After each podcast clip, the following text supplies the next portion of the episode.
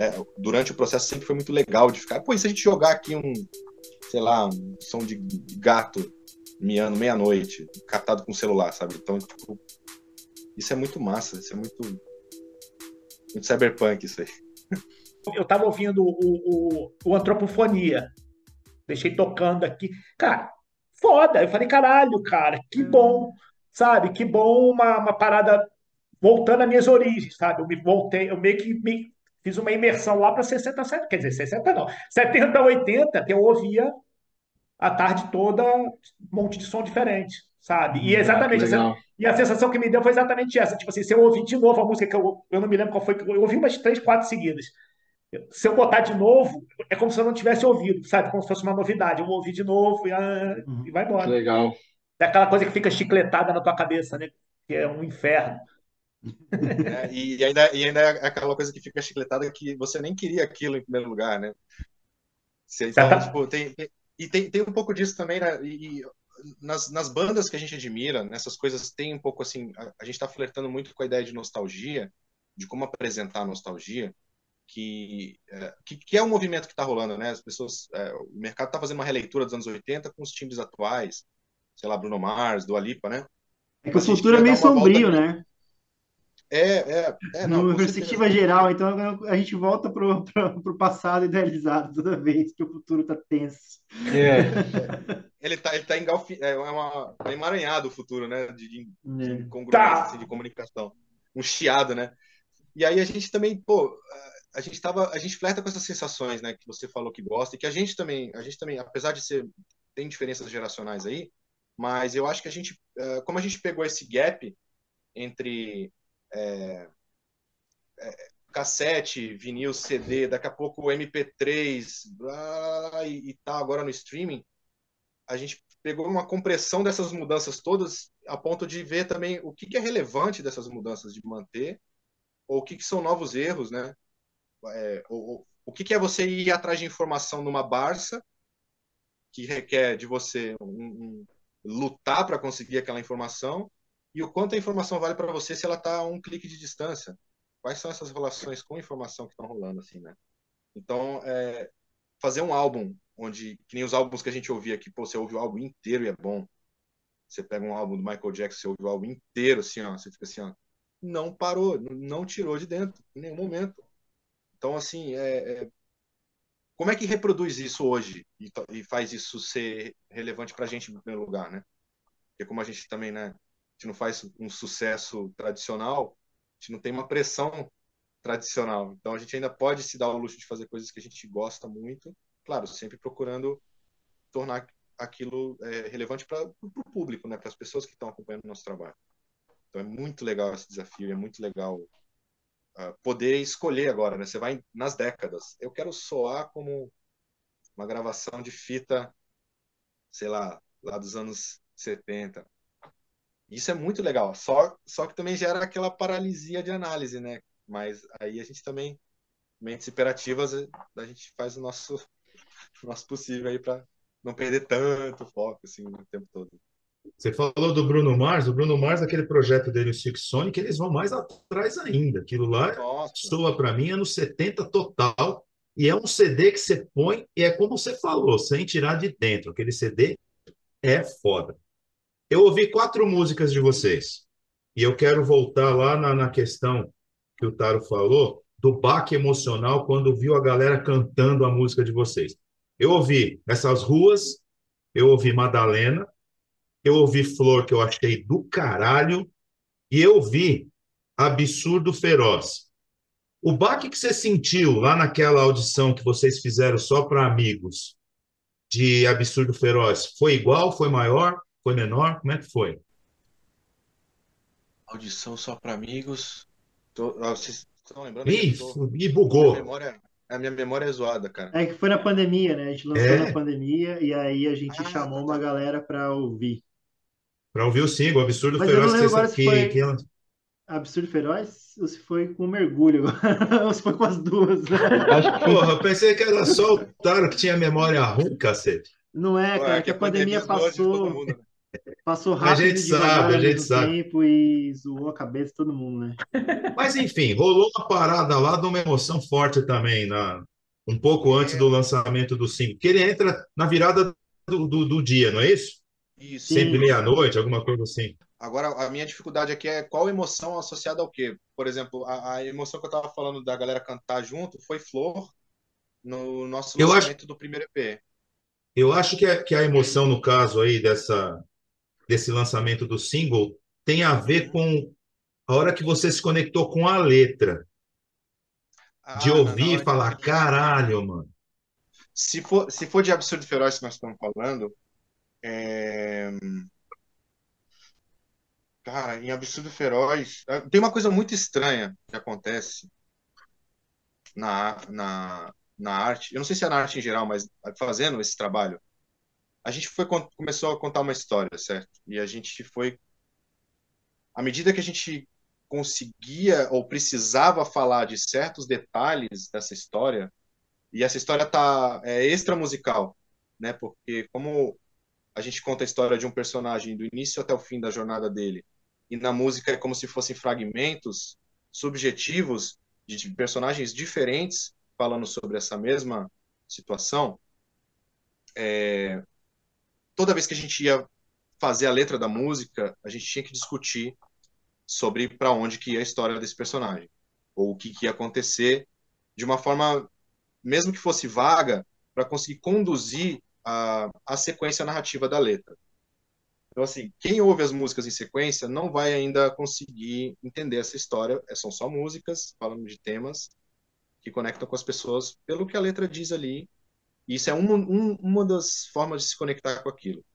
Agora, essa forma que a gente ainda precisa é, contar para fazer um novo sentido para toda essa sequência, toda vez que a gente ia escrever, alguma coisa na, na nossa vida estava acontecendo em paralelo com aquilo de uma forma um pouco assustadora.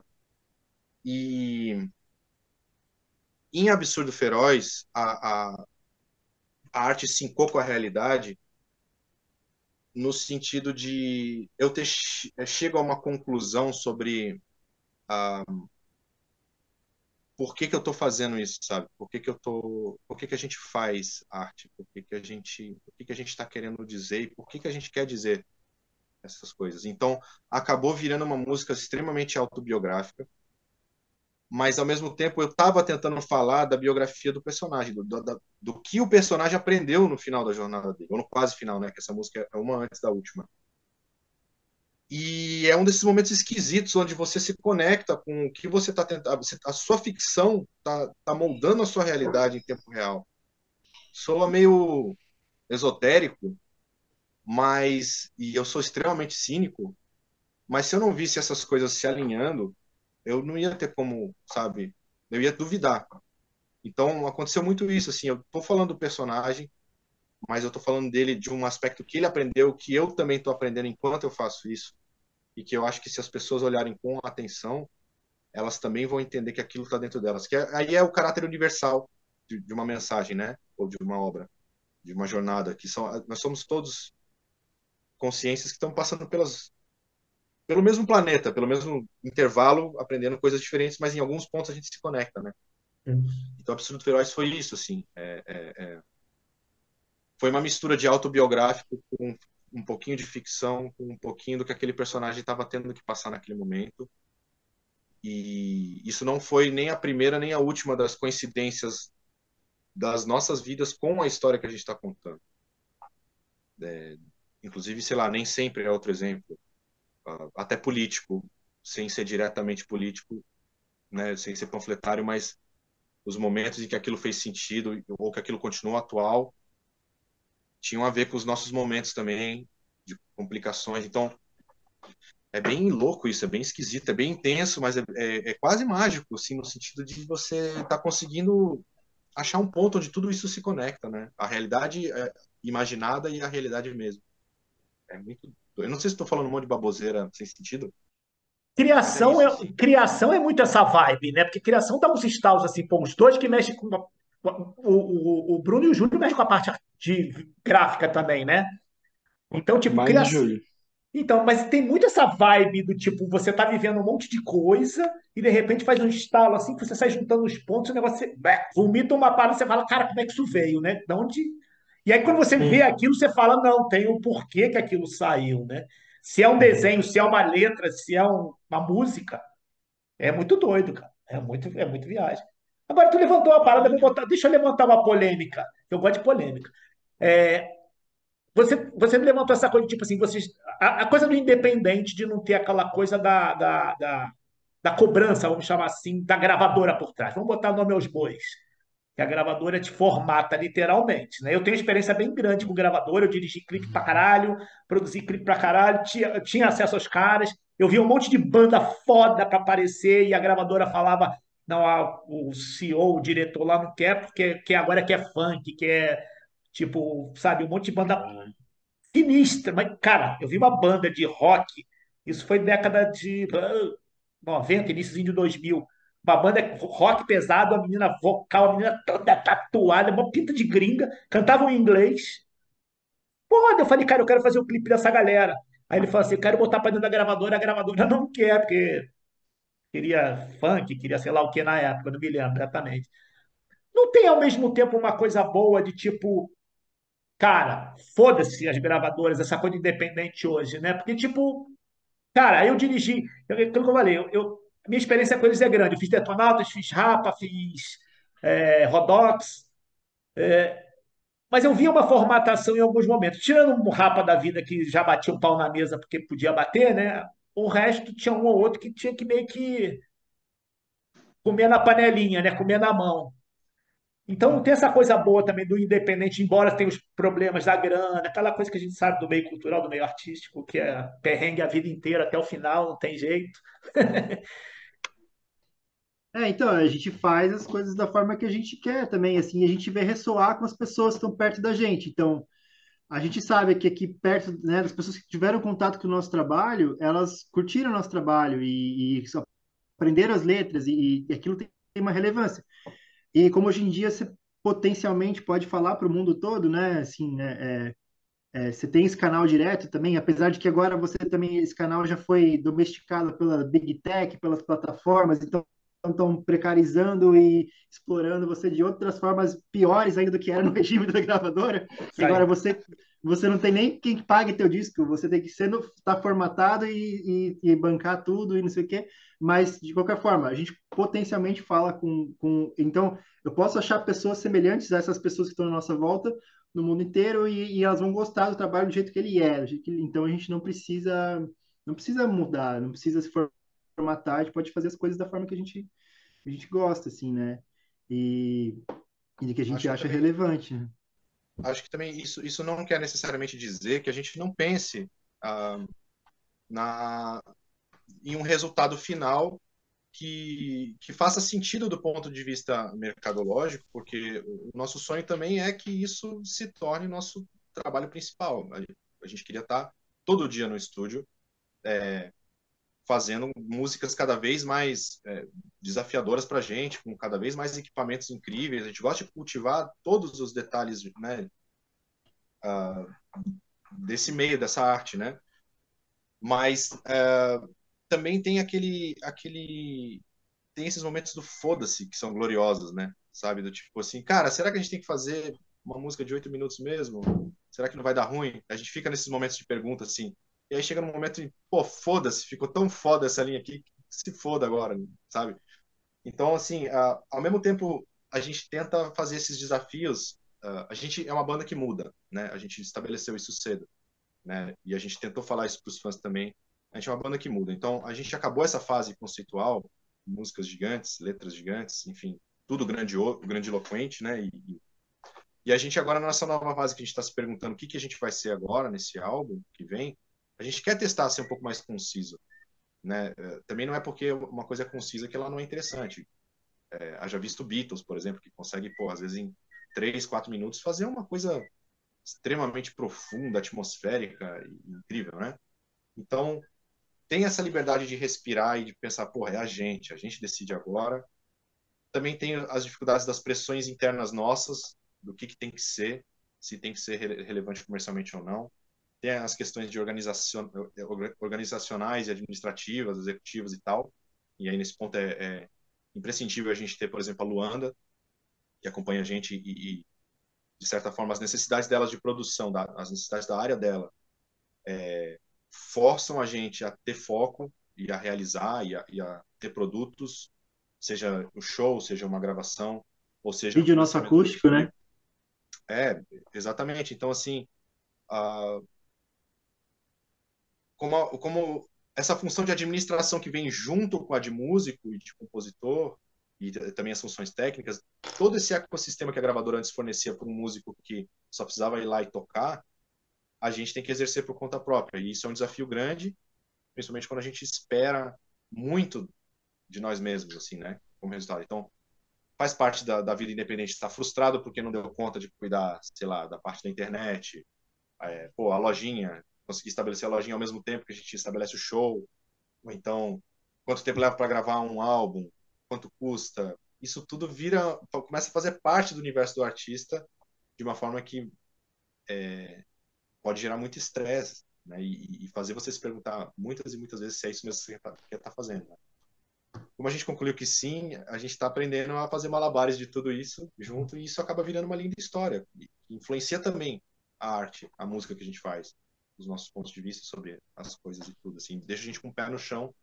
É, a gente não se descola do nosso ofício tanto quanto alguém que está sendo conduzido, né, dentro de uma lógica industrial, é, se perderia. Então, é, tem isso também, sabe? É, é, é, eu acho que a gente está tendo a melhor oportunidade, assim, na, na história da música, que é nós mesmos estarmos fazendo o nosso trabalho, ser dono do nosso trabalho, contar com uma conexão com a nossa própria equipe, né, tratar eles como seres humanos, que isso às vezes não acontece né, no, em, la, é em larga escala o trabalho, né? E aí, ao mesmo tempo, ainda conseguir contar isso para o nosso público numa mesa de bar, sabe? E trocar com eles e eles nos dizerem cara a cara, pô, achei que vocês estão batendo fofo naquela música lá. Cadê a parafuso de antigamente, sabe? Porque os nossos fãs, eles são assim, eles eles metem o dedo na nossa cara quando a gente erra, assim, né? E a gente consegue conviver. Então é, é muito. É, tem um, quê de artesanal no processo, que é lindo, e tem um quê de convívio muito foda, assim, né? Que eu acho, acho muito massa, assim, se é para elencar, assim, algumas coisas boas, assim, desse, dessa trajetória. É, ao lado do independente, vocês vivem a coisa que eu vivi quando eu montei minha produtora. Falei, caralho, eu sempre fui criação, minha vida sempre foi em frente de uma prancheta, rabiscando ideia, criando storyboard, fazendo filme, dirigindo. Que legal.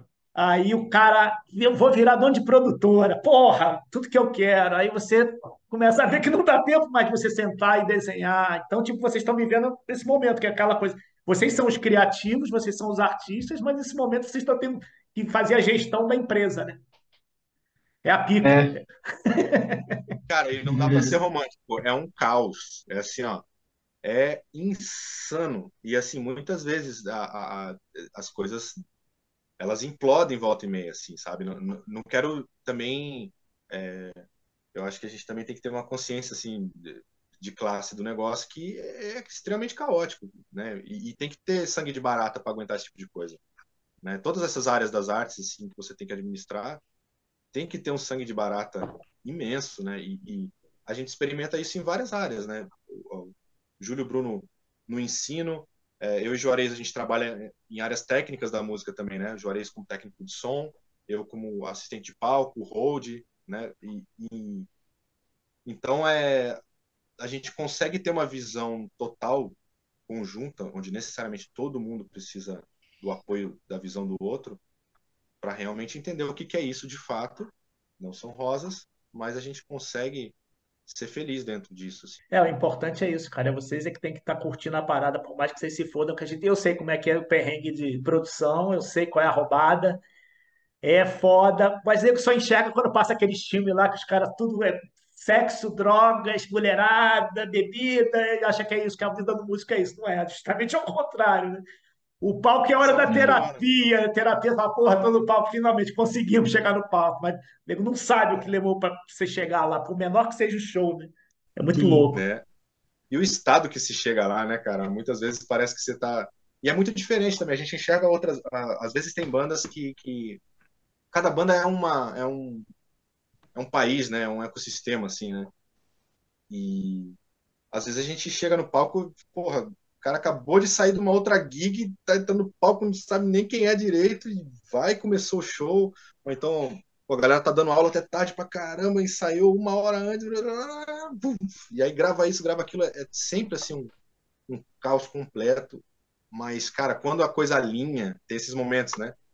Que nem, sei lá, o take perfeito, ou, ou aquele show onde todo mundo tá pronto para se conectar numa, numa mesma, né? No mesmo clima, na mesma vibe. E aí, cara, aí, aí ali né, nesses pequenos momentos faz sentido. Você ganha gás por mais, sei lá, cinco anos, sabe? De, de loucura, assim. E a coisa é. Ah, cara, é, é do caralho, cara, é do caralho. Quem trabalha na área sabe que, tipo, quando você começa a ver a coisa acontecer, sabe? Seja um audiovisual, seja uma música, seja Cara, que vocês veem o trabalho de vocês sendo. Cara, fechamos a porra, a gente se fudeu, mas olha lá, porra, o álbum é, é do caralho, sabe? Eu acho. É do caralho. Sensacional. Quero dar é... uma quebrada aqui, porque o Júlio, o Bruno, o próprio Taro falaram, né? Teve um momento que tinha que dar um trampo junto, não sei o quê. A banda, apesar de ser aquilo que, que vocês gostam de fazer, é negócio. Se não administrar direito, fudeu. Eu ia perguntar para o Júlio da HQ, mas o Tado já falou, não rolou ainda, né? A HQ ainda está no, no planejamento ainda, né? Ah. Uma, uma hora sai. Tá então, eu queria perguntar. De, de eu imagino, cara. Assim, é eu imagino, o cara gosta de produzir, gosta de desenhar. Mas eu quero dar uma quebrada, eu quero perguntar uma coisa para o. Falou que dá um trampo com holding. Tem que agradecer o Rafão, técnico de som, que, que te pôs nessa, nessa parada aí. Mas eu quero te perguntar o seguinte: se você tem saudade do tempo que você empilhava jornal lá na biblioteca, é. e se você tem saudade do tempo que você trampava no navio. Caralho. Meu Deus, cara. A pesquisa que esse cara fez. Eu sou fo... eu... Ô, Júlio, o Serginho, ele é um cara que tem história no meio cultural. Eu sou só professor, pô. Ô, Paulo, cadê a escuta aqui, velho? E a câmera aqui, maluco, que você botou aqui, velho. É, cara. É... cara. Pesquisa, é pesquisa nível hard. Caraca. O cara vai lá no SPC falar a verdade. Né? Ó, não, se, não se sinta assim, Taro. Eu, eu costumo acertar e surpreender os nossos amigos que vêm aqui bater um papo com a gente. Pô, Paulo, obrigado aí por essa, por, por assim, por esse carinho, né, cara? E de, de ir a fundo desse jeito, assim, é, a gente fica muito, muito lisonjeado mesmo de ter essa oportunidade. Cara, saudade. É louco como as coisas antes da gente entrar, né, de vez, assim, né, de decidir, não, cara, eu vou pular de cabeça, isso aqui não importa o que acontecer, elas meio que preparam a gente, né? Então, assim, o, no navio, eu fui pro navio para poder comprar pedal, né? Deixar isso bem claro, assim, que pedal de guitarra, né? Quando o Bruno fala que cada um de nós tem 10 pedais, esses 10, cada 10 desses pedais aí foi. Os meus 10 pedais foi quatro meses e meio numa multinacional, num navio, trabalhando de assistente garçom, que foi uma oportunidade de olhar para o mundo em miniatura, né? O navio é isso, ele é um mundo em miniatura. Você tinha lá a máfia, você tinha a polícia, você tinha tudo ali no micro, né? Ah, além de ter um contato bem interessante com a, a inteligência maquiavélica da máquina de exploração americana. Nossa! Lá eu conseguia, nas três horas que tinha de folga, que era, tipo, era 13 a 14 horas de trabalho por dia e sem fim de semana. E aí tinha umas três horinhas de folga, que era o, o a vanzinha, quando parava no porto, é, acho que era de Orlando, ela ia levava uma hora para chegar até o, algum ponto na cidade e uma hora para voltar. E aí nessa cidade eu achei uma loja de penhores. E lá era onde eu comprava os meus pedais, tudo baratinho. E acho que eu comprei amplificador lá também, não lembro agora. Mas enfim, eu só fui com a roupa e uma guitarra para poder testar as coisas. Então, assim, eu. O tipo de loucura que tem no navio continua tendo numa vida de freelancer, assim, e de hold, né? É, é, ele me preparou para o palco, pra caralho, assim, porque no navio. É, a, a, a empresa queria que economizasse o máximo possível, até em recibo. Então faltava tudo faltava xícara de café, faltava café, faltava tudo. E você tinha que atender bem o seu cliente porque você ganhava notas para poder de entregar um bom serviço. E era tudo baseado em, nos porra dos rating lá dos americanos. Quanto mais maior o rating, mais gente, mais dinheiro. Que não era nem eles que pagavam, era só a gorjeta. O seu salário era a gorjeta. E aí, isso aí uh, provocava nas pessoas uma necessidade de roubar coisas da estação um dos outros. Então era uma loucura. Você ia servir café, seu café não estava mais lá, mas o seu cliente queria café. Isso. Esse ambiente louco, hostil, caótico, ele é um pouco do, do mercado musical, né, do palco. De, de, então você conseguir. O que eu aprendi lá, reação, o que eu aprendi sobre uma lógica onde todo mundo rouba todo mundo, quando você começa ao invés de fazer o contrário e entregar para as pessoas o que elas precisam, em vez de roubar isso, como isso vira lógica rápido, porque as pessoas querem fazer melhor, mas elas estão numa lógica de dinheiro, onde a vida delas está na, na linha. Se elas aprenderem a fazer de uma forma melhor, todas vão migrar para isso rápido. Então, isso me, me ensinou muita coisa sobre como é que as pessoas funcionam em determinadas situações, né? dentro de uma lógica de mercado e tal, além de me preparar para isso. Na biblioteca, é, eu aprendi que eu não consigo fazer nada que me, me deixe é, fazendo a mesma coisa todo dia por muito tempo. Isso me torturava, assim. E eu estava num lugar maravilhoso. Minhas chefes eram incríveis, sabe? Colegas de trabalho incríveis. A biblioteca era extremamente bem administrada. Né? Adorava ficar lá lendo as tirinhas do Laerte quando eu tinha que organizar o, né, o, os jornais lá e tal. Então, assim, uh, eu não tenho propriamente dito uma saudade dessas coisas porque eu estou vivendo elas de uma forma ou de outra hoje na, ah. na, música. E eu precisei me desvencilhar disso de uma forma radical para ter coragem, assim, de que eu, eu, larguei esse emprego sem saber o que ia fazer no outro dia, assim. E, e, e isso foi muito importante ter o apoio da, né, da minha esposa nessa época que ela disse vai, não é todo mundo que diz vai para uma coisa louca dessas. E, pô, contar com o Juarez também. O Juarez, eu trabalhei com o Juarez na empresa dele de som, no começo, ele que né, me dava esses trabalhos. E o Rafão apareceu assim no dia seguinte na faculdade. O Rafão estava trabalhando com a banda que hoje também está fazendo som autoral, que é o Sonido Clube. É... E ele estava saindo do Sonido Clube para ir trabalhar na Camerata Florianópolis. E aí ele me chamou para o Sonido Clube. E aí, quando eu saí, eu fiquei quatro anos e meio no Sonido Clube. Quando o Rafão saiu da Camerata para ir trabalhar no Das Aranha, ele é técnico das Aranha agora. Aí eu fui para a Camerata Florianópolis, chamei o Felipe Pimentel, que é o hold da nossa banda, entre outros trampos que ele faz, para ser hold do Sonido Clube. E aí essa vivência de ficar, sabe, é, na técnica de passando pelas bandas e, e conhecendo seus amigos, sabe? Quando o Felipe vem trabalhar com a gente, porra, a gente é brother, a gente trabalha na mesma área. Eu falo a língua dele, ele fala a minha a gente se curte, então a gente vai tocar, quando a gente teve a experiência de tocar com a, com a Camerata, uh, Florianópolis, as nossas músicas é, com arranjos que foram feitos pelos arranjadores da Camerata, foi uma experiência incrível de palco, sim, do ponto de vista técnico também. Então, uh, subir num palco que eu varri, porque quando eu, eu trabalho no palco da Camerata, a gente prepara o SIC. O SIC é uma casa que não é, ela não é só minha casa quando eu vou lá para lá como artista. Ela é minha casa porque eu tô lá todo fim de semana como assistente de palco, varrendo, é, esticando linóleo, arrastando praticável, sabendo o nome de todo mundo de lá, desde o porteiro até os técnicos de luz, todo mundo mesmo, e gostando dessas pessoas, conhecendo elas, podendo trocar uma cerveja, trocar uma ideia, isso dá uma sensação de ecossistema, cara, que é, é incrível, assim, ó, é, eu gostaria, e eu acho isso uma das coisas mais bonitas também da, do independente, sabe? Você pode fazer isso dessa forma também.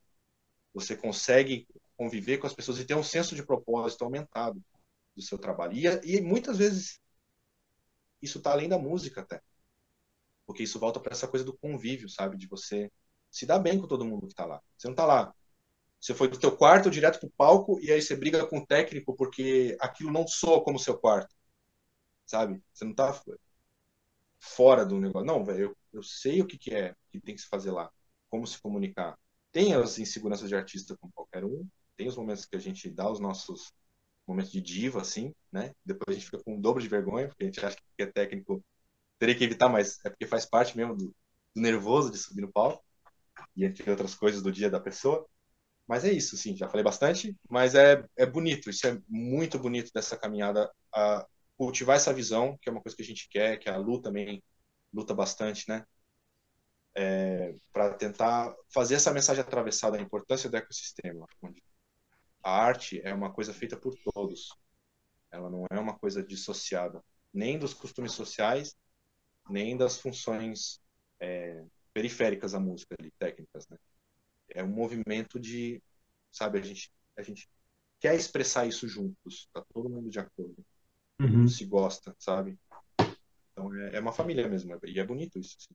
É, isso é uma coisa que a Parafuso tem muito presente por causa do trampo do Juarez, do Taro e da Luanda, assim, né? De estarem no, no bastidor, de estarem presentes em tudo e co conhecerem bem o ecossistema. É uma banda que acaba conhecendo bastante, né? E, e agindo dessa forma, assim, de criar essa convergência, de criar essa comunicação e de visibilizar o bastidor também, né? Sempre que possível, assim. Então, dá muito orgulho, assim, aprendo muito com essa, com essa galera aí. É, e vocês fazem parte é. disso também, né? Eu acho que também pelo... Não é só porque está no, no, ambiente pedagógico que isso também não faz parte, né? Porque no fim das ah, contas. Ah, a, a... a, gente carrega isso para cá. a gente é, passa isso é. para nossos alunos o tempo todo. Ainda mais agora, né, velho? Que vocês é verdade. no Rock in Rio, né? Fazer show lá com, com os alunos e tal. Então, tipo, é, a gente também descobre que no nosso meio musical, é, e, e, qualquer meio no Brasil, né? Existem muitos buracos em, em coisas básicas. Né? Por exemplo, é, é, se você for ver, sei lá, a realidade do produtor, né, no cenário musical, sobre o empilhamento de função que tem nas costas dele, é, sobre o fato de não ter é, formalizado esses trabalhos, né, as garantias, é, sabe? Tudo isso a gente começa a entender na pele, sabe? Onde que isso pode melhorar? Como é que a, nós, falando agora que nem, né, estava sendo dito sobre, sobre a, a questão de ser uma empresa, a questão de ser um negócio. A gente começa a ver onde dentro dessas ideias de negócios, a gente consegue achar o caminho do meio entre valorizar as pessoas, fazer todo mundo se sentir, sabe, como se fosse um ser humano, conseguir dar vazão para uma arte que não é só relevante do ponto de vista do mercado, mas também para as pessoas. É um desafio muito, muito interessante tentar fazer isso tudo conviver de uma forma que não seja é, essa regurgitação de, sabe, de, de coisas que não atravessam, sabe? Essas músicas de 10 segundos, ou porra, você andar na rua com outdoor para todo lado e tudo é uma marca, a nossa relação interpessoal é de vendedor e consumidor, sabe? Então, a gente, a gente acha que tem um meio, a gente acha que tem uma forma, a gente não sabe exatamente qual é, nem consegue provar que funciona. Mas a gente acredita que tem uma forma, assim, de cada vez mais fazer isso aqui, sabe? Para para tudo isso que nos incomoda na sociedade atual e, e nos meios dela se, se desenvolver, né? Do sistema mesmo, propriamente dito. Né? E acho que contando boas histórias, é, contar boas histórias pode ser uma revolução muito mais radical do que do que muito muito muito do que já tenta rolar por aí e não vinga, sabe? É, mas eu acho, eu, eu, eu tipo assim, eu acho que tipo se a sociedade não colapsar nas próximas décadas, que pelo tá, a coisa está muito sinistra, né? Tá todo mundo é. já já tá todo mundo acendendo vela para o meteoro, porque a coisa tá tão bizarra. É, é, é, e eu acho que tem uma tendência dessa linha mesmo, porque cara, ninguém aguenta mais isso como tá. É, essa visão, essa visão que vocês estão é sensacional, cara. É, a minha visão total e com certeza do Paulo também. É tipo, não dá mais, sabe? Esse jeito de relacionamento, esse cara, tem que resetar formatar o HD e começar de novo. Mas como é que faz isso com, com o carro andando, né? É difícil. E antes do apocalipse climático. Exatamente. Não, é muito louco, né? Você vai ver. A, tinha um desenho que fazia zoeira disso, assim, né? mas se for pegar a professora ensinando para a criançada na escola o que pode acontecer, pô, entre o sol implodir, entre buraco negro, aí, cara, moleque, porra, não, então peraí, deixa eu sair daqui, vou fazer outra coisa enquanto dá tempo ainda, né? E ao mesmo tempo, ao mesmo tempo, nessas fases assim de quebra de paradigma, que eu acredito que é mais ou menos o que a gente está passando agora, onde tudo fica meio bagunçado, a arte, de novo, ela tem uma chance de ser é, relevante, assim, porque a, é, são os artistas, né? Os intelectuais também, mas eu acho que os artistas mais ainda porque eles não estão só pensando, mas estão tentando sentir para onde a coisa pode ir e o que, que o que, que exige importante, assim, né? É, numa sociedade onde a gente não, não, não valoriza coisas como, né? filosofia, poesia, e eu digo assim, não no sentido de ser elitista, nem extremamente é, centrado academicamente falando só, né? Que a gente tem esse problema sempre no Brasil de fazer pontes entre esses lugares tão tão distantes, né? Mas é um pouco de, de... a gente tem um monte de filósofo pop aparecendo aí agora, quando não tinha nada disso antes, né? E por mais que, porra, para um filósofo mesmo pareça meio piegas ou tendencioso, ideologicamente falando, ainda é uma chance de alguém que nunca teve contato com a filosofia descobrir que grande parte das respostas e angústias que ela tem podem encontrar um, uma resposta, sabe? É, momentos assim onde está tudo mais perdido, essas coisas começam a voltar a, a, ter valor, se as pessoas conseguirem encontrar isso, assim. Então, um pouco do nosso da nossa busca artística também, enquanto megalomaníacos, tentar não separar tanto pessoas que não sabe, que não não tem como se conectar com esse tipo de excesso, sabe? E ao mesmo tempo conseguir entregar algo para quem espera um pouco mais da realidade, sabe? Então a gente fica nesse nesse cabo de guerra, cara, como é que eu digo coisas de forma simples, mais fortes, e aí a poesia vem para ajudar a gente, e a filosofia também, e, e, como é que ao mesmo tempo eu, eu, consigo entregar algo complexo também num nível, mas sem ostracizar quem não tem ferramentas para acessar. Então todo esse brasileiro é. O Brasil é muito foda também, pelo quanto ele cobra da gente conseguir ah. fazer a comunicação chegar lá, né? E como acomodar as pessoas de todas as, as posições, né? Dentro de, um, de, uma ideia, de uma mensagem. É, mas isso, isso me remete a uma loucura que eu tinha na minha época de Globo, quando eu voltei para os Estados Unidos. Eu comecei na computação hum. gráfica. Eu sempre, eu, a gente atendia muito varejo. E tinha mentalidade no audiovisual que o varejo tem que ser meia boca, tem que ser feio, foda-se o varejo, varejo é povão. Eu falei, gente, por que, que o varejo tem que ser feio? A pessoa de classe mais baixa, ela quer ver coisa bonita, ela gosta de ver a novela lá, sabe? Então tem que ser uma linguagem para todo mundo. Enquanto tiver essa. Eu tenho uma visão muito radical de enquanto tiver essa classificação, classe não sei o quê, ah, é negro, é branco, é. Caralho, a gente não vai a lugar nenhum. Enquanto não entender que todo mundo é ser humano, ponto. Sabe, eu acho que a coisa não tem cor, não tem raça, não tem, não tem, não tem porra nenhuma, é a gente. E estamos aqui num período curtinho que dura, passa rápido pra caralho.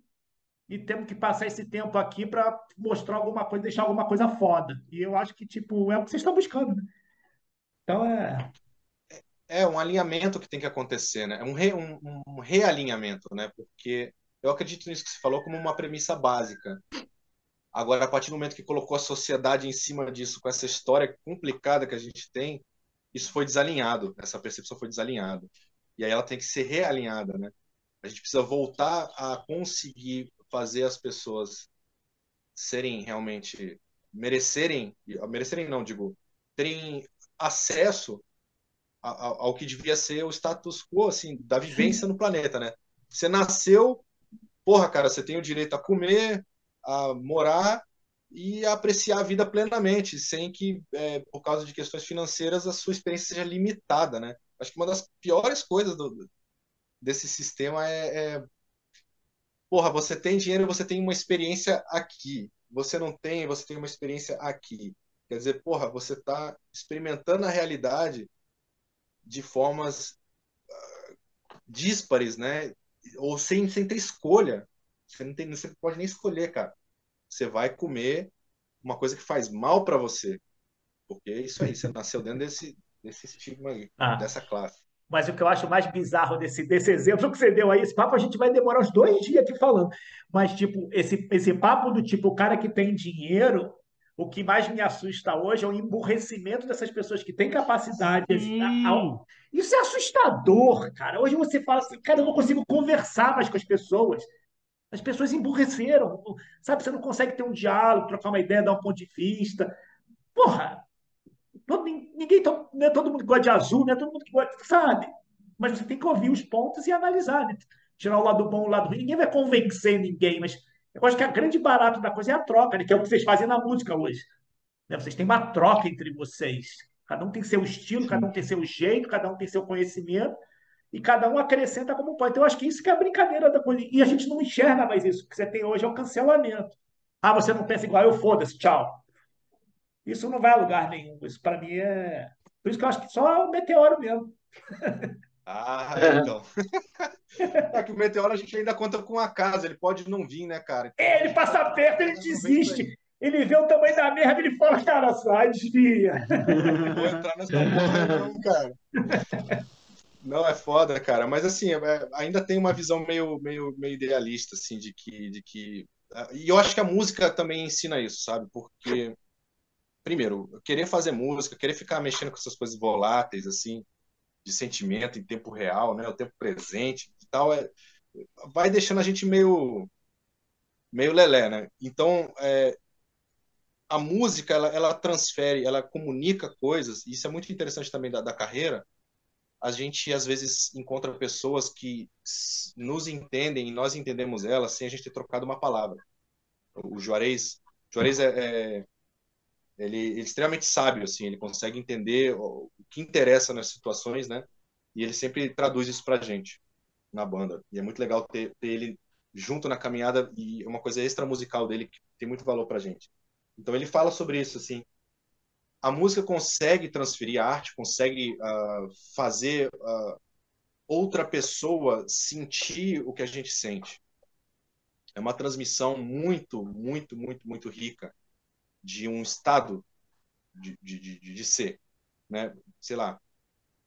Se a gente parte do princípio do. Vou, vou, complicar um pouquinho agora, mas vai ser rápido. Se a gente parte do princípio do código cartesiano, de eu penso, logo existo, eu não consigo provar que você existe. Né? Eu, eu tenho que partir do pressuposto que aí dentro também tem uma réplica desse modelo para mim. Só que a música, a arte, ela consegue fazer de fato outra pessoa sentir o que quer ser eu, ou o que, é, sabe, ou, ou, eu como artista procuro uma forma de tentar entender como as pessoas são, ou, ou uma, uma, categoria de ser onde todo mundo se identifica, né? Então, uh, nesses momentos onde falar, a gente fala sobre isso numa música, é falar para quê? Esses momentos em que falar está causando mais problemas do que resolver, ainda mais quando a gente fala dentro de chats, onde você não ouve entonação, você tem uma redução da experiência da comunicação, disfarçada de evolução tecnológica e acessibilidade, né, praticidade, a música ela vem com, em contraposição a todo esse blá blá blá que a gente está num chiado de informação que ninguém consegue mais ouvir nada, tá todo mundo estafado, não consegue falar e não consegue ouvir, né? Fala puto da cara porque não está sendo ouvido, mas não ouve, só precisa falar. A música ela faz você ouvir, ela te dá uma recompensa se você conseguir parar e ouvir o que está ali. Né? Isso eu acho que é uma coisa que a música é, ela, ela pode ensinar, né? Então a arte ensina para a gente, acho que a viver, sabe? A gente está numa época em que a gente está aprendendo a ser humano com os robôs, né? Você tá Estamos fazendo o Frankenstein para entender o que é ser humano mesmo, porque a gente está tão desumanizado por causa de um sistema, por causa desses processos de relações comerciais, que não tem um projeto para a sociedade. A sociedade ela não tem direção e a gente está entendendo isso agora na prática. As nossas ficções estão imaginando o fim, tudo pós-apocalíptico, tudo zumbi, tudo não sei o que. Já extrapolou até nisso a ficção, porque a gente não está conseguindo lidar com, com o que a gente aceitou, né? A gente aceitou, a gente aceitou esse sistema, a gente aceitou essas recompensas de, produ de produtos, a gente aceitou isso tudo. E eu acho que agora é esse ponto onde a gente está realmente estafado e, e, a arte ela tem a obrigação mais do que nunca de apontar um caminho, uma memória e é um retorno, é uma memória. É assim, cara.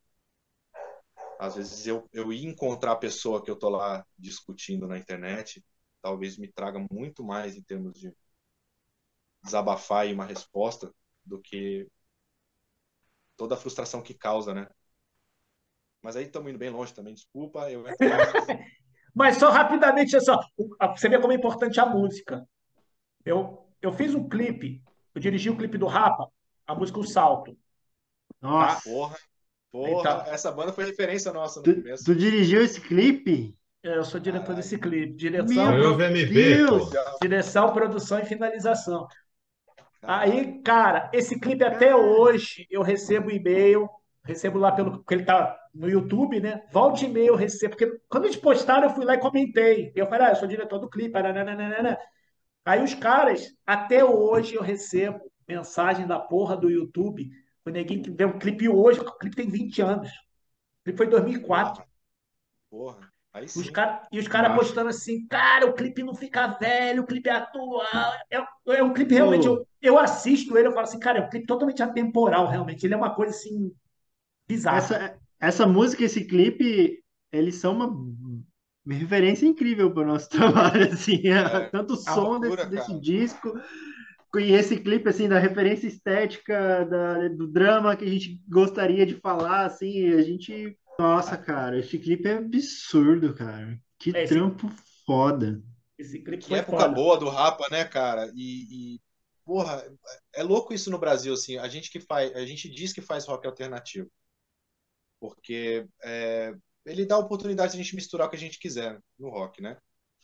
E só que aí que a gente vai ver uma história do rock alternativo no Brasil, é uma loucura, assim, porque, por exemplo, você pega o Patofu, o Patofu ele fez uma recapitulação do pós-punk ali, com. Né, é, cada banda que aparece faz uma recapitulação para o brasileiro de gerações inteiras, assim, que, que lá fora tiveram várias bandas representando, né? E o Rapa, quando lançou esse, esse disco, cara, o Silêncio que Precede o Esporro, foi muito foda, cara. Eu, como assim, como um moleque assim, que ficava ouvindo rádio, ouvia muita coisa de fora, porque em casa tocava muita coisa de fora. Quando chegou o Silêncio que Precede o Esporro, eu fiquei assim, cara, é agora. A gente tem um nosso aqui, não precisa de porra nenhuma, de gringo nenhum, vai tomar no cu, porque os caras estão com timbre foda, os arranjos, os temas, né, cara, e até o jeito do, do, do Marcelo Falcão cantar, cara, que. Ah. Hora, velho. A gente fez um clipe muito legal, Sérgio. Qual? Que, o Desdentado, não sei se você já.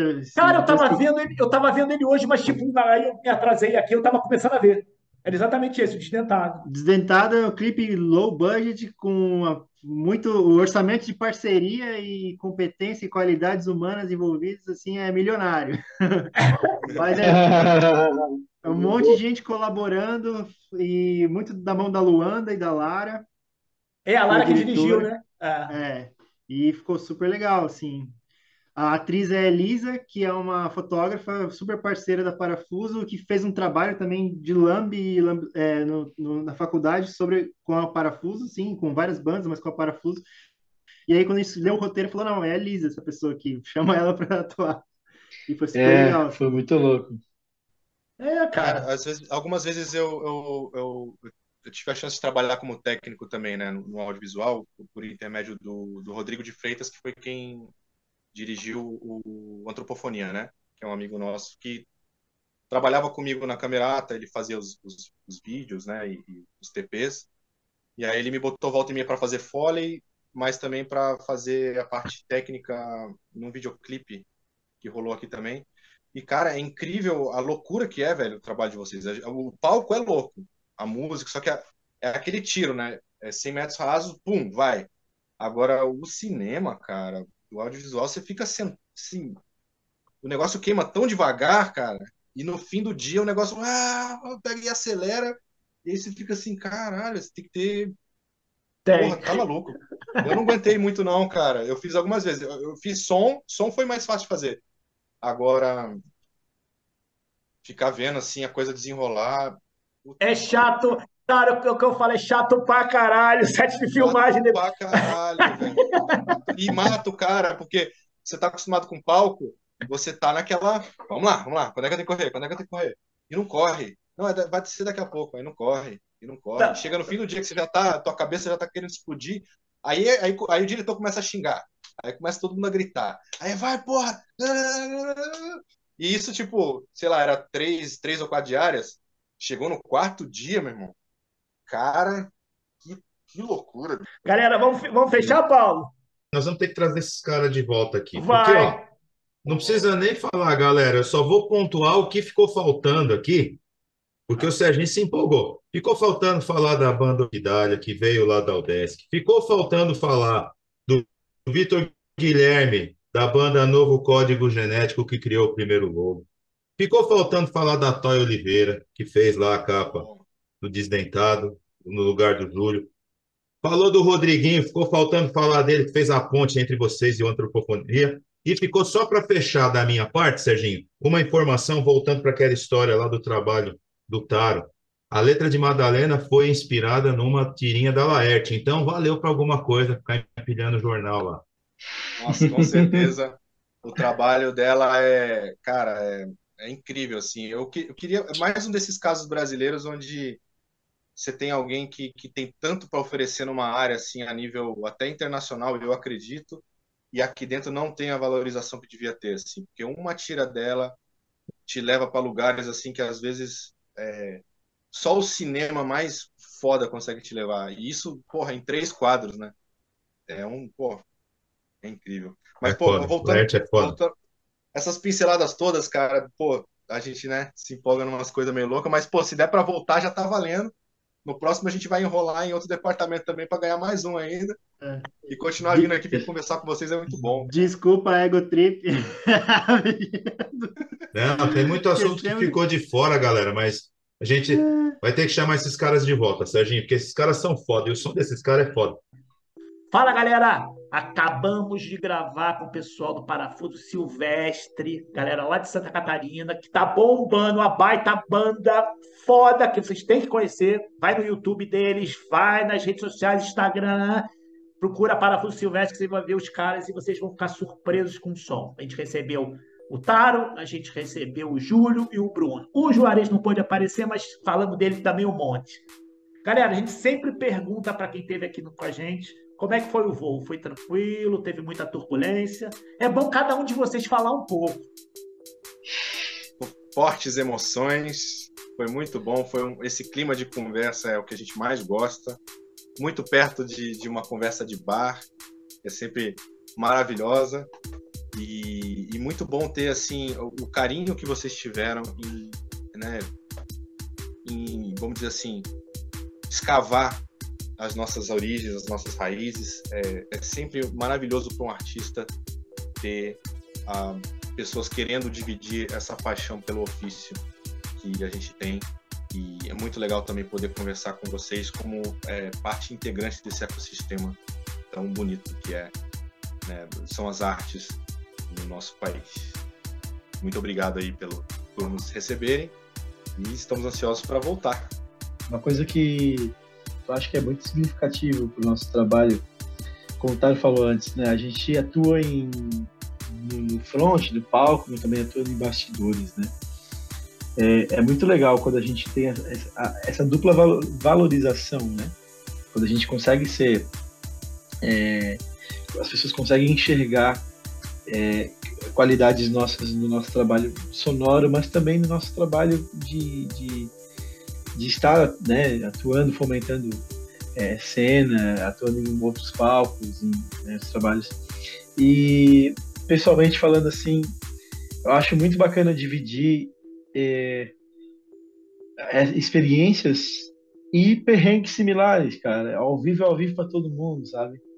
Eu acho muito bacana a gente, é, como profissionais de diferentes áreas, a gente poder é, compartilhar os perrengues e, e, a gente saber, cara, pô, a gente saber e, e, e, contar que vocês sabem também que produção é, que é, que é bucha, né? Que a gente saber que o audiovisual é uma trabalheira, sabe?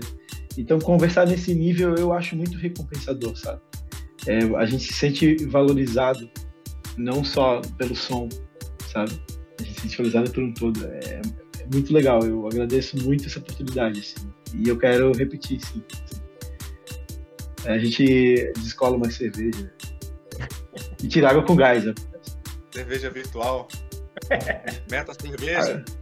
Água com gás, meta cerveja. Pronto, daqui a pouco vou lançar a marca. É isso aí, Raça. Sérgio e Paulo, brigadão cara, pela oportunidade. Ó, o voo foi cheio de surpresas e turbulências, mas foi muito divertido, foi um prazer enorme conhecer o Sérgio e o Paulo. Vocês têm um trampo muito legal, viu? Foi um prazer enorme conversar com vocês. E foi muito surpreendente a pesquisa que o Paulo fez. e, e, e trouxe pra gente. Também queria perguntar para ele se eu tô com alguma pendência no, no CPF, sei lá, porque vai que ele tem mais informação do que a gente tem. Será do Legal demais. E, pô, brigadão. Se puder rolar uma próxima, estamos à disposição, viu? Prazer imenso. Valeu, galera. Show de bola. Galera, 20 e 27 agora de abril. Parafuso Silvestre, canal Ponte Aérea, em podcast, tudo lá que você já sabe. Valeu, galera. Obrigado, gente. Valeu. Obrigado. Valeu, gente. Obrigadão. Falou.